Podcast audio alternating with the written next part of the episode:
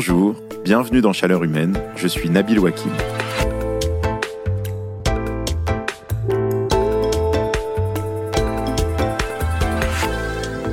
Moi, j'adore la science-fiction. Et quand je regarde un film, je pense souvent à l'équipe de maintenance. C'est vrai ça, qui c'est qui répare les dégâts sur l'étoile noire dans la guerre des étoiles?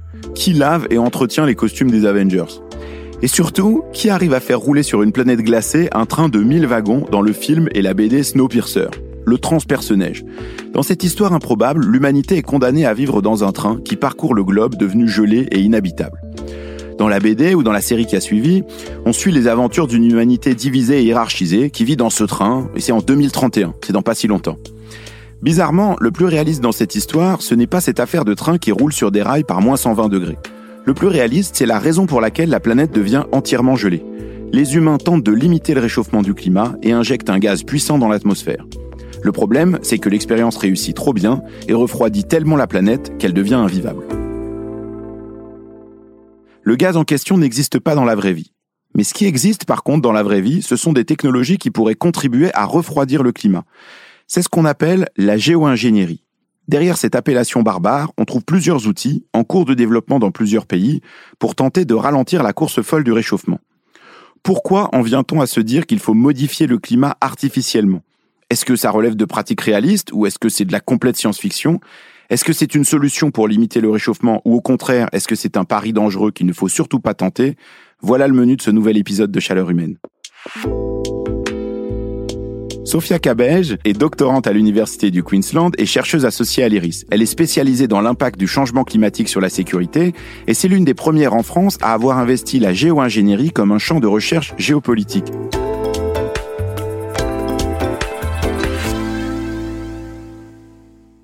Bonjour Sophia Cabège. Bonjour Nabil. Alors si je comprends bien, il y a deux grandes familles dans ce qu'on appelle la géo-ingénierie.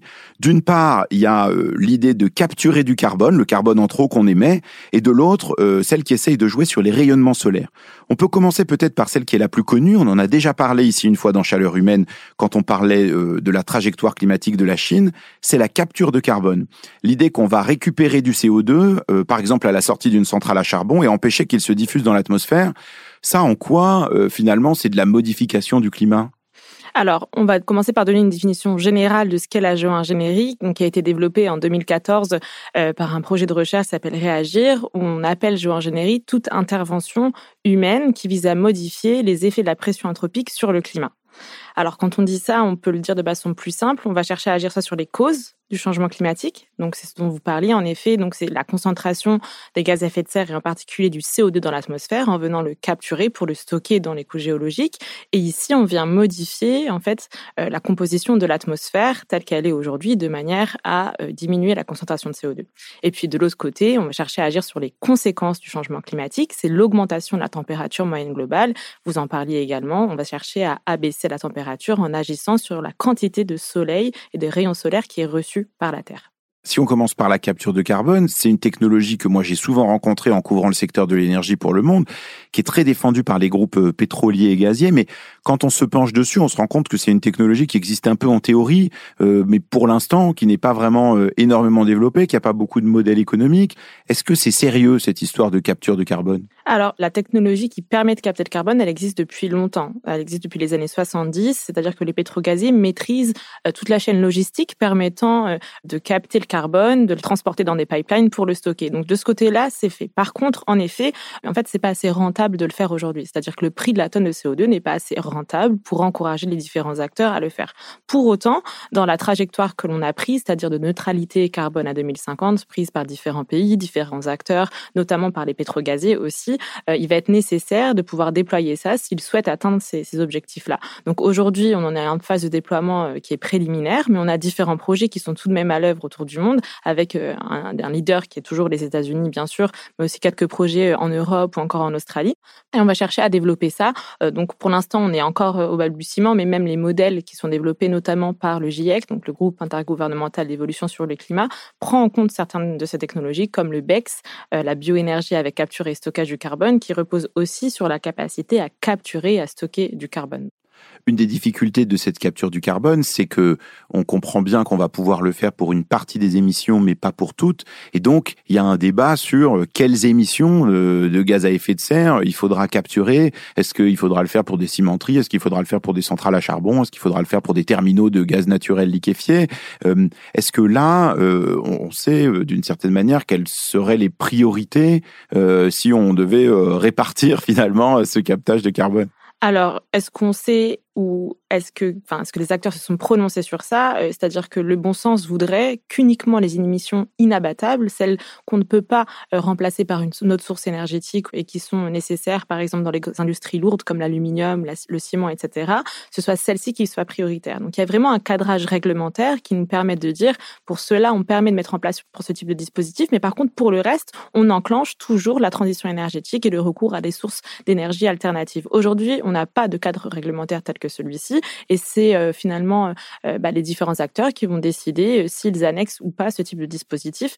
On le voit notamment dans le cadre de l'accord de Paris, où on a vu, c'était alors pas la COP 27, mais la COP 26, avec cet accord qui interdisait tout investissement étranger dans de nouveaux projets d'énergie fossile, investissement vers, vers l'étranger.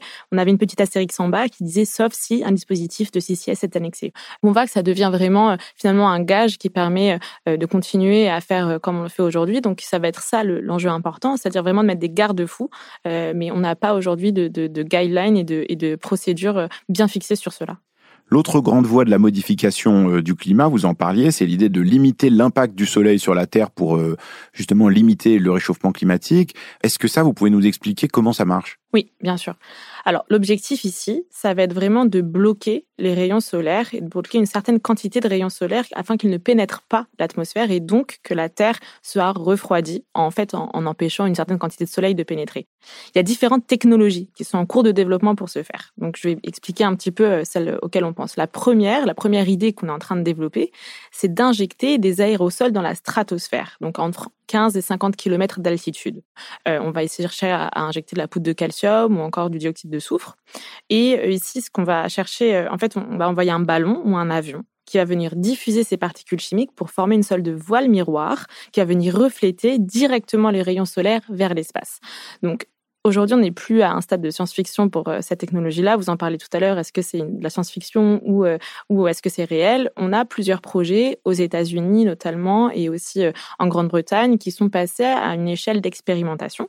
Le premier projet, c'est le plus connu, le projet Scopex, qui est hébergé à Harvard. Il est connu notamment parce qu'il est financé par Bill Gates, qui cherche aujourd'hui à expérimenter à échelle réelle sa technologie, donc celle-ci, l'injection d'aérosols dans la stratosphère, en justifiant cette expérimentation sur la l'argument suivant, qui est de dire nos modèles mathématiques sont trop limités. On doit maintenant passer une expérimentation à échelle réelle pour pouvoir justement améliorer les modèles, mathématiques, les modèles mathématiques pardon, et savoir mieux la manière dont l'injection de ces particules-là euh, réagira dans la stratosphère et sur la composition de l'atmosphère. Parce que cette injection de particules, concrètement, comment ça se passe? D'abord, comment on les injecte? Et puis, euh, quels en sont les effets attendus?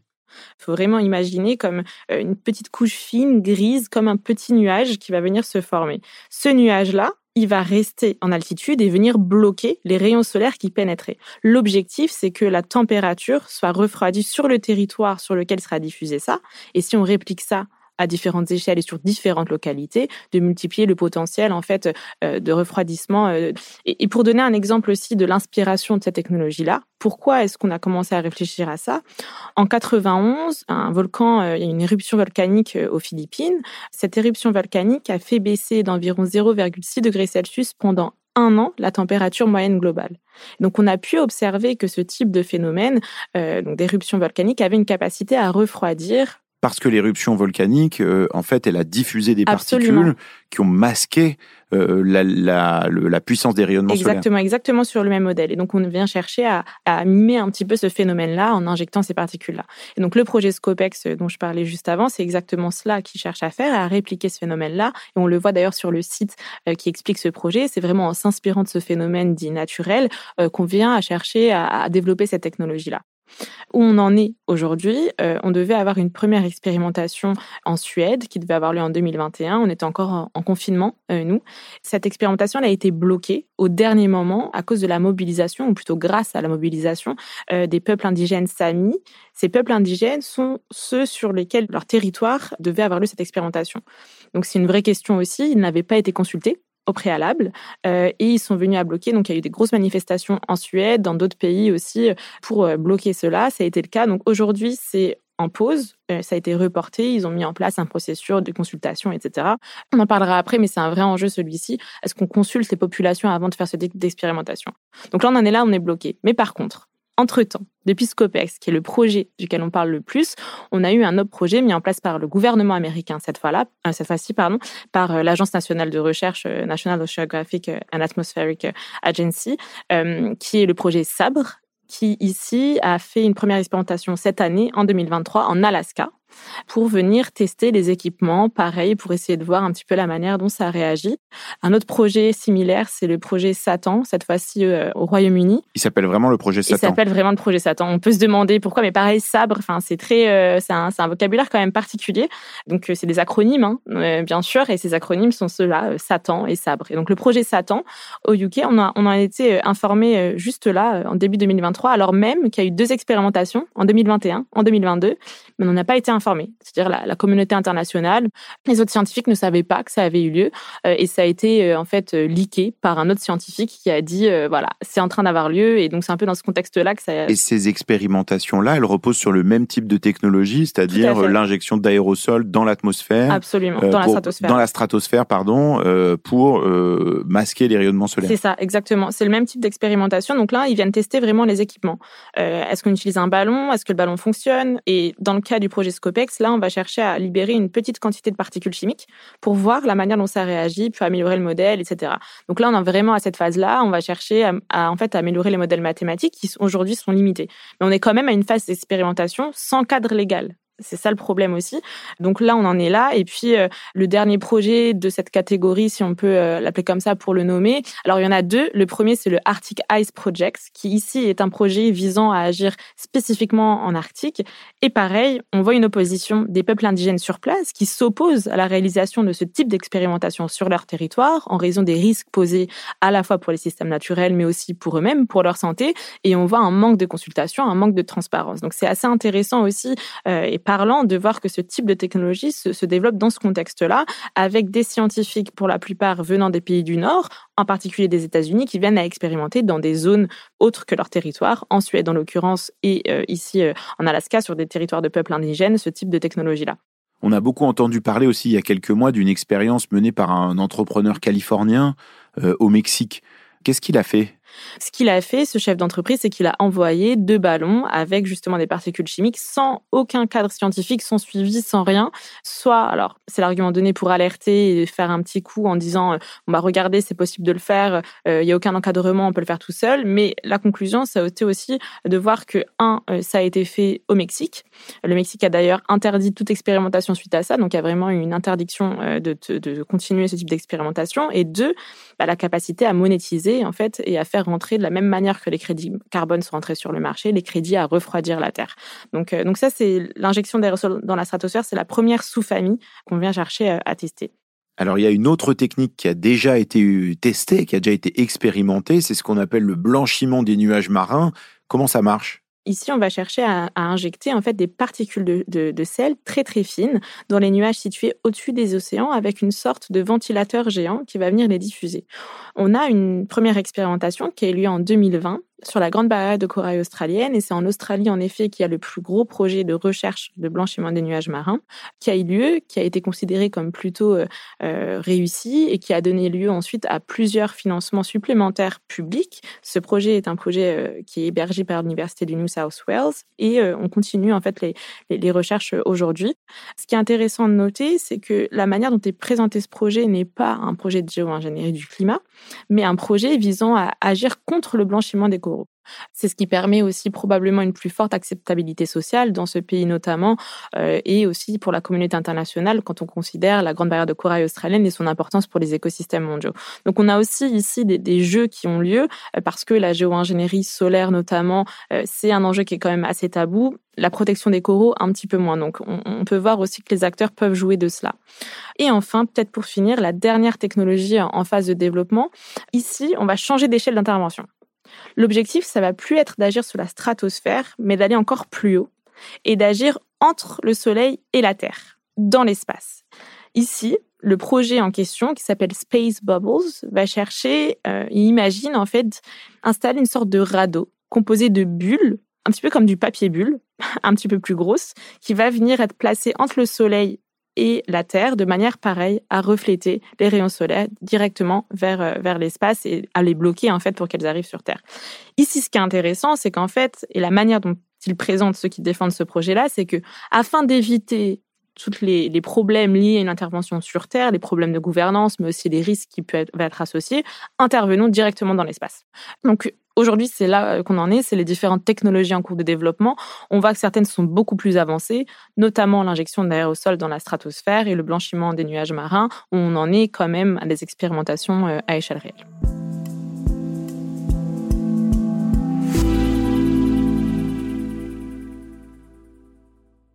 Alors vous avez évoqué euh, certains des risques qui sont associés à euh, ces pratiques, à ces outils, euh, mais avant d'en parler, j'aimerais bien qu'on s'arrête un petit peu sur le contexte. pourquoi aujourd'hui cette idée de géo-ingénierie, qui était un terme totalement inconnu il y a encore quelques années, pourquoi cette idée gagne du terrain? Pourquoi finalement on en parle de plus en plus? Et peut-être que même dans ce podcast, le fait d'en parler contribue finalement aussi aux interrogations sur le sujet. Pourquoi ça arrive maintenant sur le devant de la scène? Alors, j'ai l'impression que le contexte euh, en matière de gouvernance climatique générale, c'est-à-dire l'échec de capacité des États à réduire leurs émissions de gaz à effet de serre, parce que depuis l'accord de Paris, les émissions continuent à augmenter et euh, la concentration de CO2 dans l'atmosphère continue d'augmenter également. Donc ça, premièrement. Deuxièmement, les scénarios pessimistes, les scénarios d'émissions, mais aussi de température qui y sont associés, qui sont tous les deux extrêmement pessimistes. Euh, les impacts des changements climatiques qui sont de plus en plus visibles, avec des catastrophes naturelles, on parle de cyclones, de feux de forêt qui se répètent et qui sont de plus en plus violents. Et aussi, de l'autre côté, un accroissement des financements à la fois du secteur public et du secteur privé, donc un regain d'intérêt dans la recherche euh, avec des montants importants, avec également aux États-Unis, par exemple, des bills, donc des des législations qui sont dédiées à la recherche en géo géo-ingénierie solaire. Donc tout cela, en fait, participe à mettre sur le devant de la scène cette technologie-là, cette solution annexe, avec euh, finalement un contexte très pessimiste on ne parvient pas, euh, avec les solutions qu'on a, parce qu'on les a toutes, et c'est bien ça le problème, à, euh, répondre et à abaisser en fait le changement climatique, ou en tout cas à l'atténuer du, du, mieux qu'on le puisse. Oui, ça c'est l'idée qui est défendue, y compris par un certain nombre de chercheurs aujourd'hui, que la trajectoire des accords de Paris, celle d'atteindre, euh, de limiter le réchauffement en dessous d'1,5 degré, ben, en fait c'est trop difficile aujourd'hui, qu'en fait même si on arrivait à déployer toutes les technologies de bas carbone, à réduire notre consommation d'énergie, à arrêter d'investir dans le fossile, que tout ça est, est, trop difficile à faire. Et donc quelque part, ça ouvre un peu euh, cette brèche pour dire bon bah en fait, euh, si on arrive, on n'y arrive pas, euh, peut-être qu'il faut s'intéresser à cette géo-ingénierie. Euh, ouais, tout à fait. En fait, c'est exactement dans cette brèche que s'insèrent, on va dire, les pros géo-ingénierie, en disant c'est la seule solution. On a une solution de recours, on n'a pas le choix. Regardez vers où on va, c'est tellement dangereux. Laissez-nous rechercher ça. On est un petit peu les sauveurs. Et d'ailleurs, le vocabulaire utilisé par ceux qui la défendent. C'est vraiment ça, ce vocabulaire. On vient sauver le monde, l'humanité. On est là pour le bien de l'humanité. Et c'est aussi un problématique de voir la manière dont euh, l'échec de la capacité à réduire nos émissions euh, participe à légitimer ce type d'acteurs-là. Et donc, il y a une sorte de boucle qui se nourrit mutuellement. Donc, en fait, moins, c'est ce qu'on appelle l'aléa morale, c'est-à-dire que moins on fait d'efforts, plus on encourage ceux qui la développent, et puis plus eux avance dans la recherche, bon bah bon, ça encourage euh, les acteurs à, à, changer en fait leur modèle, euh, leur modèle. Justement sur ces acteurs, euh, historiquement, euh, il y avait un certain nombre d'acteurs euh, du monde pétro-gazier qui s'intéressaient à ces questions-là. Mais on a l'impression que ces dernières années, vous avez parlé tout à l'heure de Bill Gates, il y a un certain nombre de milliardaires du numérique qui s'y sont mis, un esprit assez Silicon Valley, assez tech dans cette approche, et notamment sur cette question de travailler sur les rayonnements solaires, un peu avec l'idée que bon bah on a créé des choses technologiquement incroyables mhm. ces 20-30 dernières années avec la révolution numérique. Pourquoi on n'arriverait pas à faire la même chose sur le climat? Oui, absolument. Donc, en effet, les philanthropes, c'est une première catégorie de des projets de géo-ingénierie. On a aussi de nombreux individus avec des capitaux privés très importants, donc par exemple issus du monde de la finance ou de l'immobilier, avec une concentration très importante aux États-Unis. C'est-à-dire qu'il y a plus de 80% des financements de géo-ingénierie solaire qui sont situés aux États-Unis. Donc on a une partie qui vient du privé et aussi du public, avec des agences publiques scientifiques qui sont financées. C'est le cas aux États-Unis, c'est le cas en Australie ou encore en Angleterre. Donc on a différents types d'acteurs qui financent ça. Et puis ensuite, on a aussi de nombreux acteurs qui participent, on va dire, à l'industrie de la géo-ingénierie solaire, bien qu'elle ne soit pas encore constituée comme une industrie.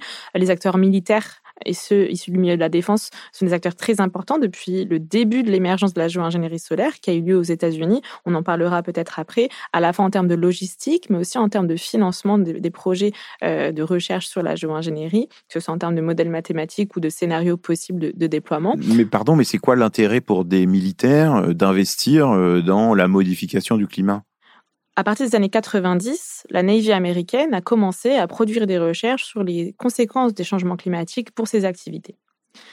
Ensuite, à partir des années 2000, on a eu aussi de nombreux intérêts du Pentagone euh, pour la question du changement climatique en termes sécuritaires. Jusqu'à aujourd'hui, où le changement climatique a été érigé comme menace à la sécurité nationale aux États-Unis, c'est aussi le cas ailleurs, notamment euh, en France ou au Royaume-Uni.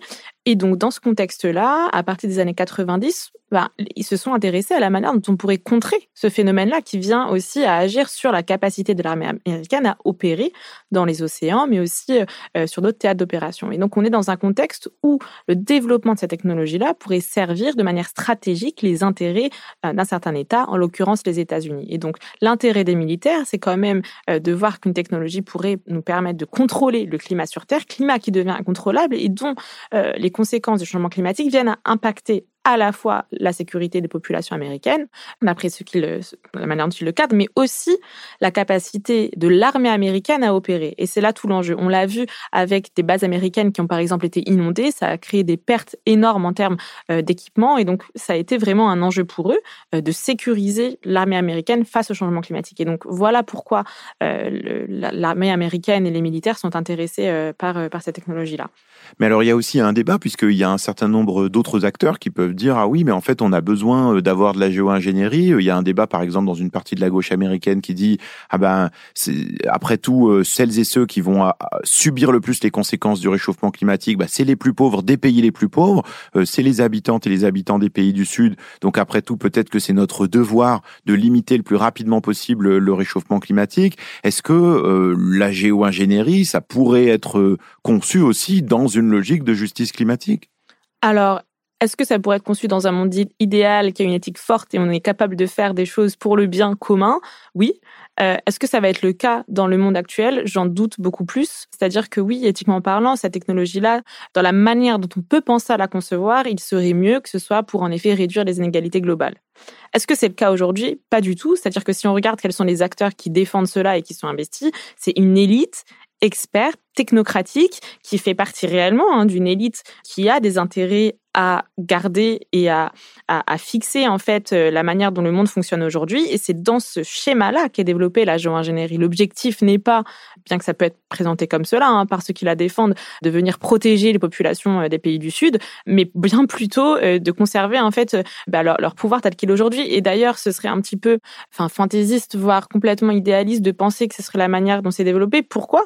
Parce que quand on regarde qui domine le secteur de la défense, c'est des chercheurs blancs particulièrement des hommes issus des pays du Nord et qui sont déjà un petit peu un petit peu riches. Donc penser que ces personnes-là, alors je fais pas euh, de généralité, mais à partir du moment où dans un secteur on n'a pas d'inclusion, que ce soit de femmes, de personnes issues de la diversité, c'est difficile de penser que la manière dont ça va être développé ce sera ça. Et d'ailleurs, on peut le voir sur les différents scénarios qui sont euh, qui sont pensés. L'objectif est de servir les intérêts du pays qui le déploie. Ce n'est pas de servir euh, les intérêts du, Sud ou d'autres pays. Euh. Il me paraît compliqué de penser la générie solaire en dehors de ce cadre-là, en fait, et euh, d'imaginer que ce soit pas pour son intérêt propre qu'un État décide de, de le déployer. Et c'est là tout l'enjeu, on en parlera après, stratégique qui est associé à ça aussi.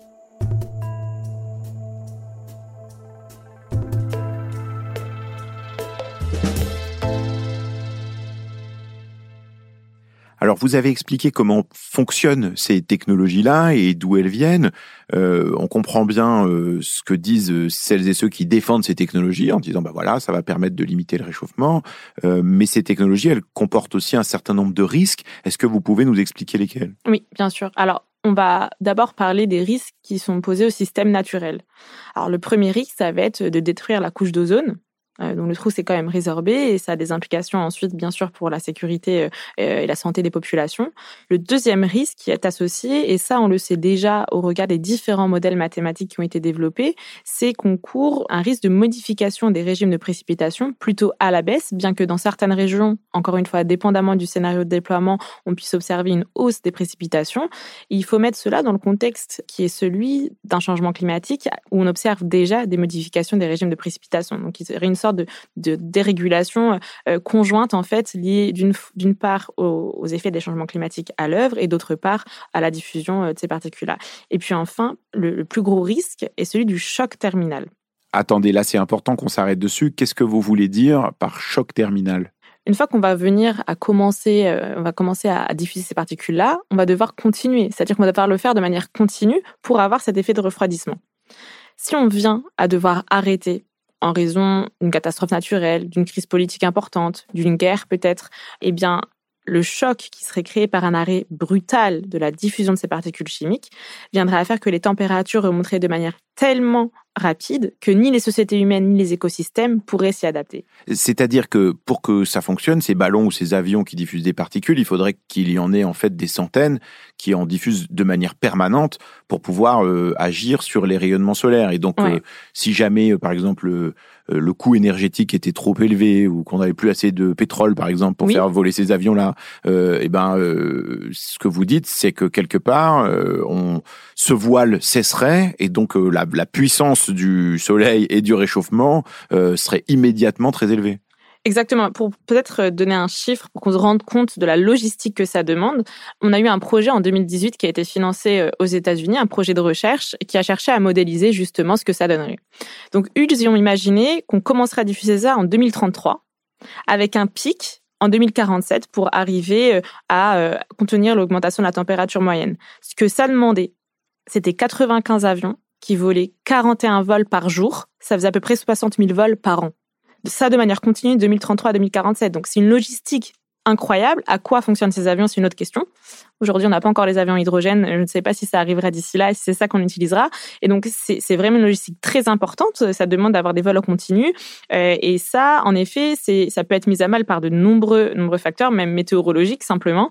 Et donc, penser qu'on sera en capacité de faire ça de manière continue. Et en effet, si on arrête, c'est ce que vous disiez, on risque cette remontée très brutale des températures parce que ces particules ne seraient plus diffusées et on n'aurait plus cet effet voile sur les rayonnements solaires, en fait.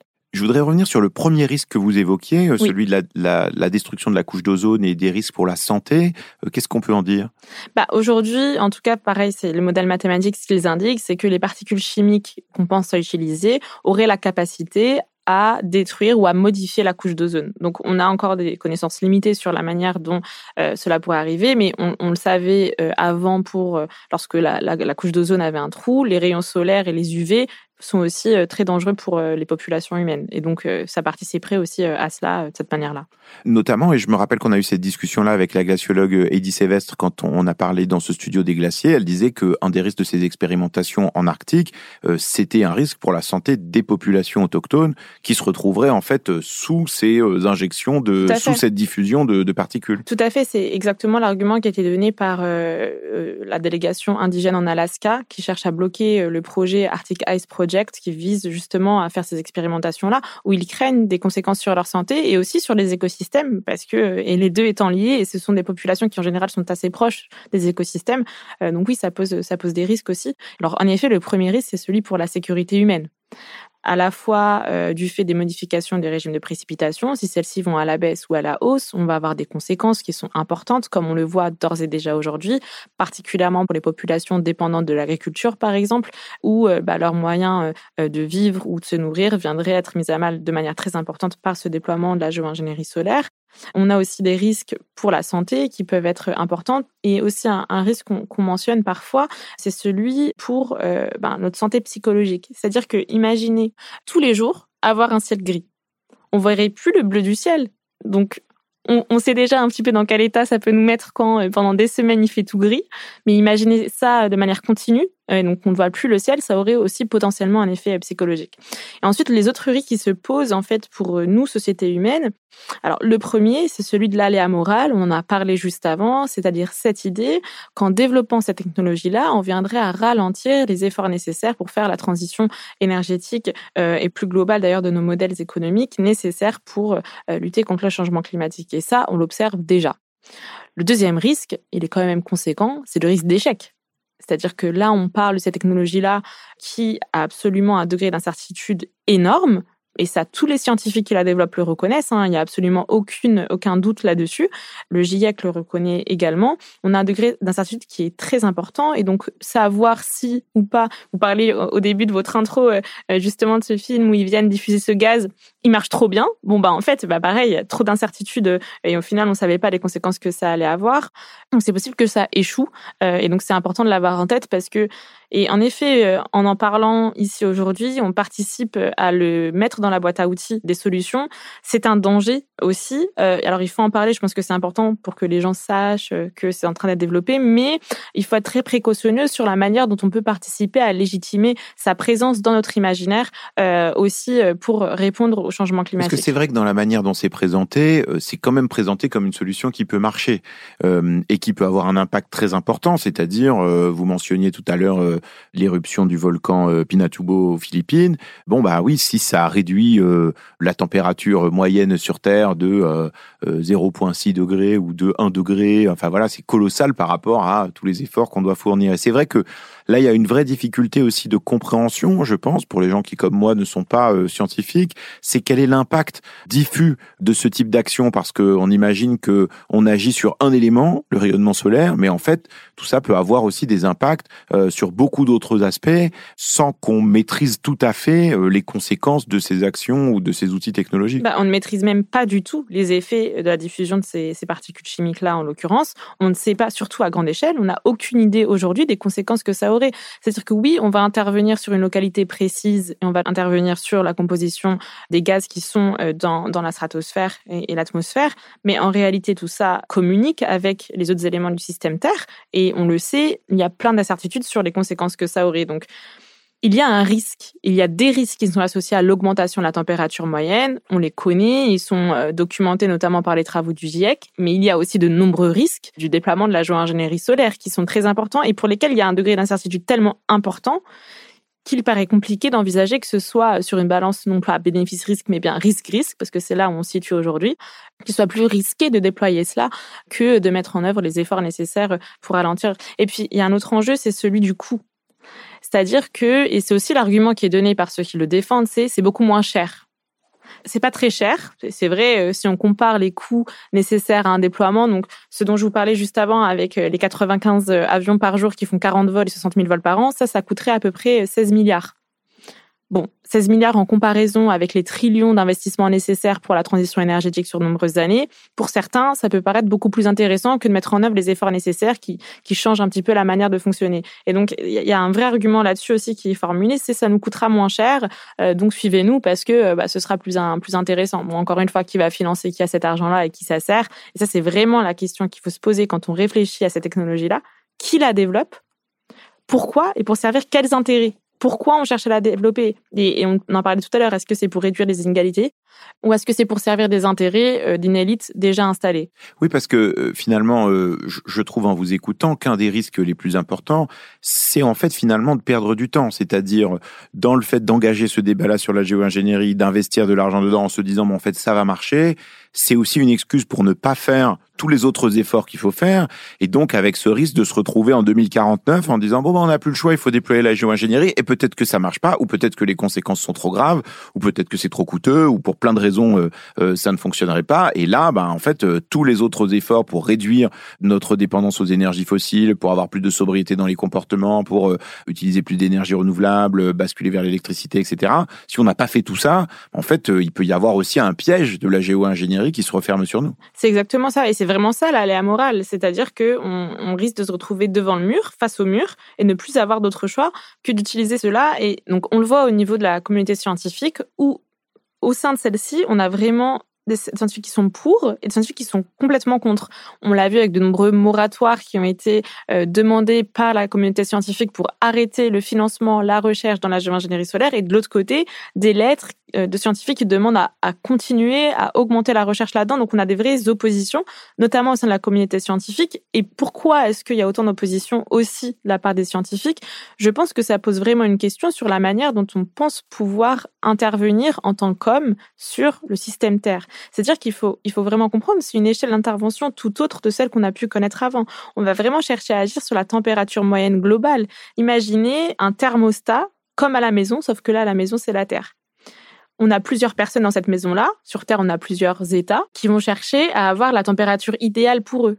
Est-ce qu'ils vont réussir à se mettre d'accord? Alors à la maison, parfois c'est compliqué pour la meilleure température, mais au niveau euh, euh, du système international entre États qui peuvent avoir des intérêts différents en fonction de la température idéale à atteindre pour eux, ben, la même manière, en fait, qui aura la main sur ce thermostat-là? C'est la question qu'il faut se poser aussi. Est-ce que c'est souhaitable de penser qu'on peut régler le thermostat de la Terre. C'est-à-dire que, enfin, on, est vraiment sur un imaginaire euh, particulier où là, c'est de la science-fiction euh, de laquelle on peut s'inspirer pour le faire, mais les personnes qui réfléchissent pensent vraiment que c'est une solution possible pour nous. Je trouve que c'est vraiment un point qui est très important parce que il y a dedans évidemment une dimension morale de dire bon bah est-ce que c'est notre rôle en tant qu'être humain de avoir ce niveau d'intervention sur la planète sur laquelle on vit? Bon ça c'est une chose mais il y a aussi très concrètement ces questions que vous posez pour dire d'accord mais en fait imaginons qu'on le fasse qui le ferait Dans quel cadre cela existerait Comment on se mettrait d'accord euh, Est-ce que aujourd'hui entre la Russie, la Chine, les États-Unis, les Européens, euh, euh, évidemment les pays du Sud, il pourrait y avoir un consensus pacifié sur la manière d'utiliser ces outils Est-ce qu'il y a un cadre de discussion qui existe pour ça aujourd'hui? Alors non, il n'y a aucun cadre dédié à la géo-ingénierie. Dans l'espace scientifique, on va dire, de ceux qui s'intéressent à ces questions, on a deux hypothèses. La première, la communauté internationale va réussir à se mettre d'accord grâce à un accord international sur la manière dont il faut gouverner cette technologie-là, possiblement sur la température à atteindre et comment on le fait. Cette première hypothèse, lorsqu'on réfléchit et qu'on la met dans le contexte géopolitique actuel d'une part et d'autre part à l'échec de la gouvernance climatique sur sa capacité à mettre en place les objectifs qu'elle s'est donnés, il me semble qu'on peut quand même la remettre en question. La deuxième hypothèse, c'est celle d'un déploiement unilatéral, soit par un acteur ou par un groupe d'acteurs.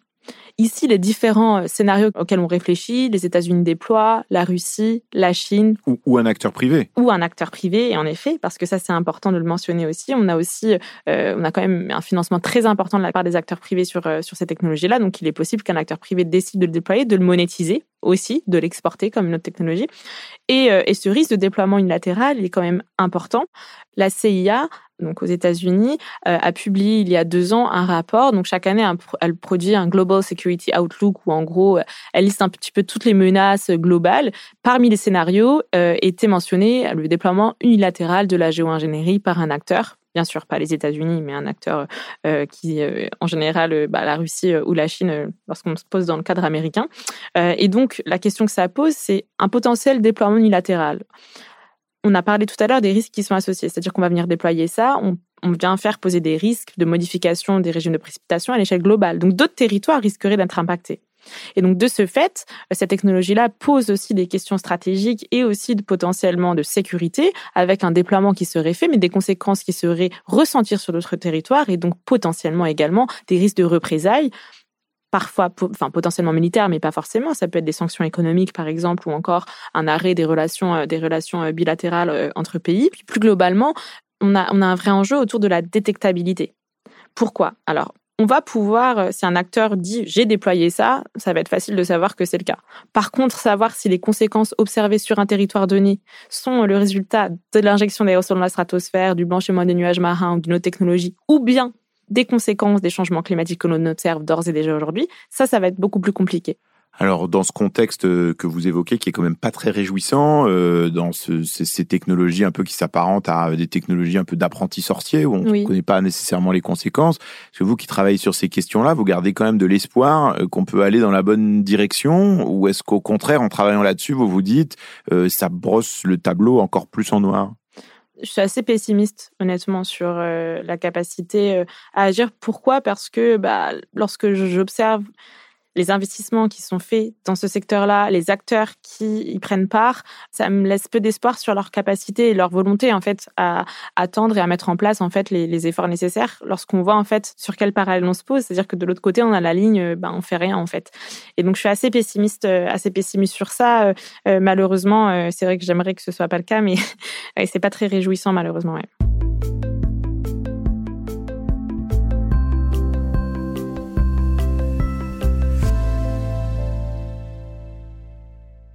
Alors avant de vous laisser repartir vers ces enjeux euh, géostratégiques dans la stratosphère, je voulais savoir comment vous, vous vivez cette transition à un niveau plus individuel. Est-ce qu'il y a des choses que vous avez changées dans vos comportements, par exemple au niveau des transports? Est-ce que vous prenez encore l'avion? L'avion, euh, je le prends pour le travail lorsque je dois le faire. J'ai réalisé ma thèse en Australie notamment, donc euh, je vais être obligée de m'y rendre pour la soutenir, etc. Donc c'est un peu conditionné par euh, bah, le monde scientifique dans lequel j'évolue. par contre, au quotidien, bon bah, j'ai jamais eu de voiture de, ma vie, donc ça n'a pas été compliqué. mais voilà, le vélo, les transports en commun. et ben, à Paris, en l'occurrence, c'est quand même assez agréable, notamment de faire du vélo de plus en plus grâce à, tous les aménagements qui ont été faits. Donc, donc oui, c'est comme ça que, que j'essaie de d'autres domaines, par exemple dans l'alimentation Est-ce que vous avez changé des choses? Oui, bah, en fait, depuis très jeune, depuis que j'avais 14-15 ans, j'ai arrêté de manger de la viande. Alors, à la base, j'avais pas du tout de connaissances environnementales. C'était vraiment le, le, sang, j'arrivais pas en fait.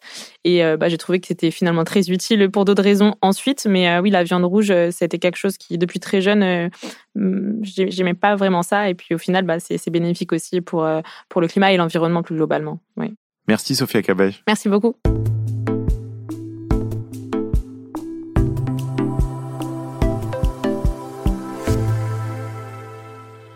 C'est vrai, je connaissais pas grand-chose à la modification artificielle du climat avant cet épisode. j'ai trouvé Sophia Cabej passionnante, mais en fait cette conversation me laisse un goût amer, assez désagréable dans la bouche. D'abord, je dois vous livrer mon interrogation sincère. Est-ce qu'il fallait vraiment enregistrer et publier cet épisode? Sophia Cabej a raison. En en parlant, on contribue peut-être à mettre la géo-ingénierie dans notre boîte à outils pour faire face à l'urgence climatique en préparant cet épisode et plus encore en le réécoutant, je me suis retrouvé un peu mal à l'aise en me disant est-ce qu'on n'est pas en train finalement de faire croire à certains que euh, c'est des outils qui peuvent nous être utiles alors qu'en fait on en connaît tellement mal les conséquences sur nos vies futures? Alors je ne vais pas insister ici sur la capture de carbone, une technologie dont on a finalement assez peu parlé avec Sophia Cabej. J'aurai l'occasion de revenir sur ce sujet-là dans d'autres épisodes de Chaleur humaine. Un mot simplement pour garder en tête que cette capture de carbone, il faut qu'elle soit réservée aux secteurs pour lesquels on n'a pas d'alternative, notamment dans l'industrie lourde, quand on ne sait pas décarboner autrement. Et qu'il ne faut pas que, à l'inverse, elle soit utilisée pour fournir des mécanismes de compensation un peu nuls pour les compagnies pétrolières ou les compagnies aériennes. Et je pense en particulier, bien sûr, à cette géo-ingénierie solaire, ce dont nous avons le plus parlé dans l'épisode.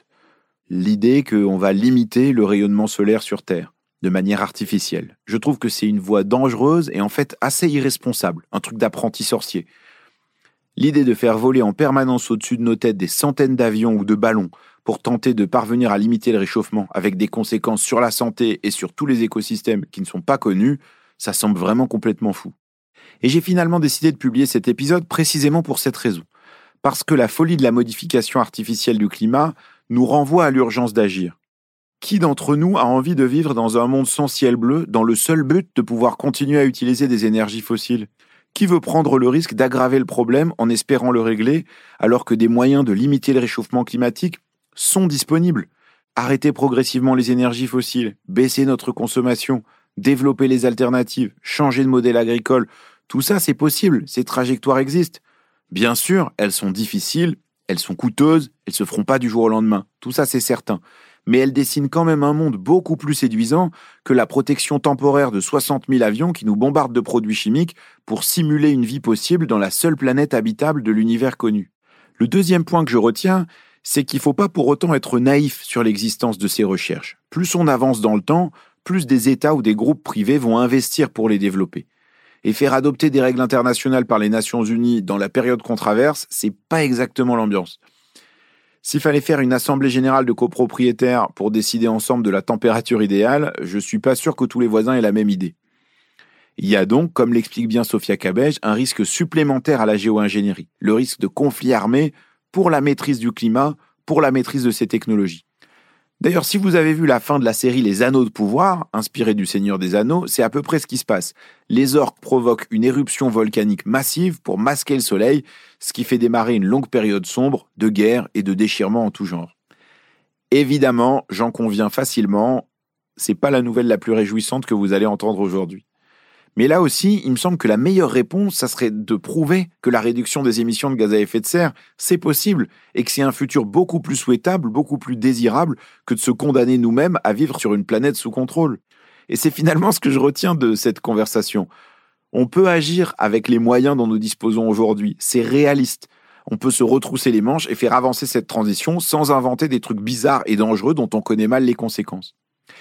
Mais je suis aussi curieux de savoir si vous en avez pensé autre chose, si vous n'en tirez pas les mêmes conclusions, ou si vous en retenez la même chose que moi. Alors n'hésitez pas à m'écrire à l'adresse chaleurhumaine.lemonde.fr pour me dire ce que vous en avez pensé.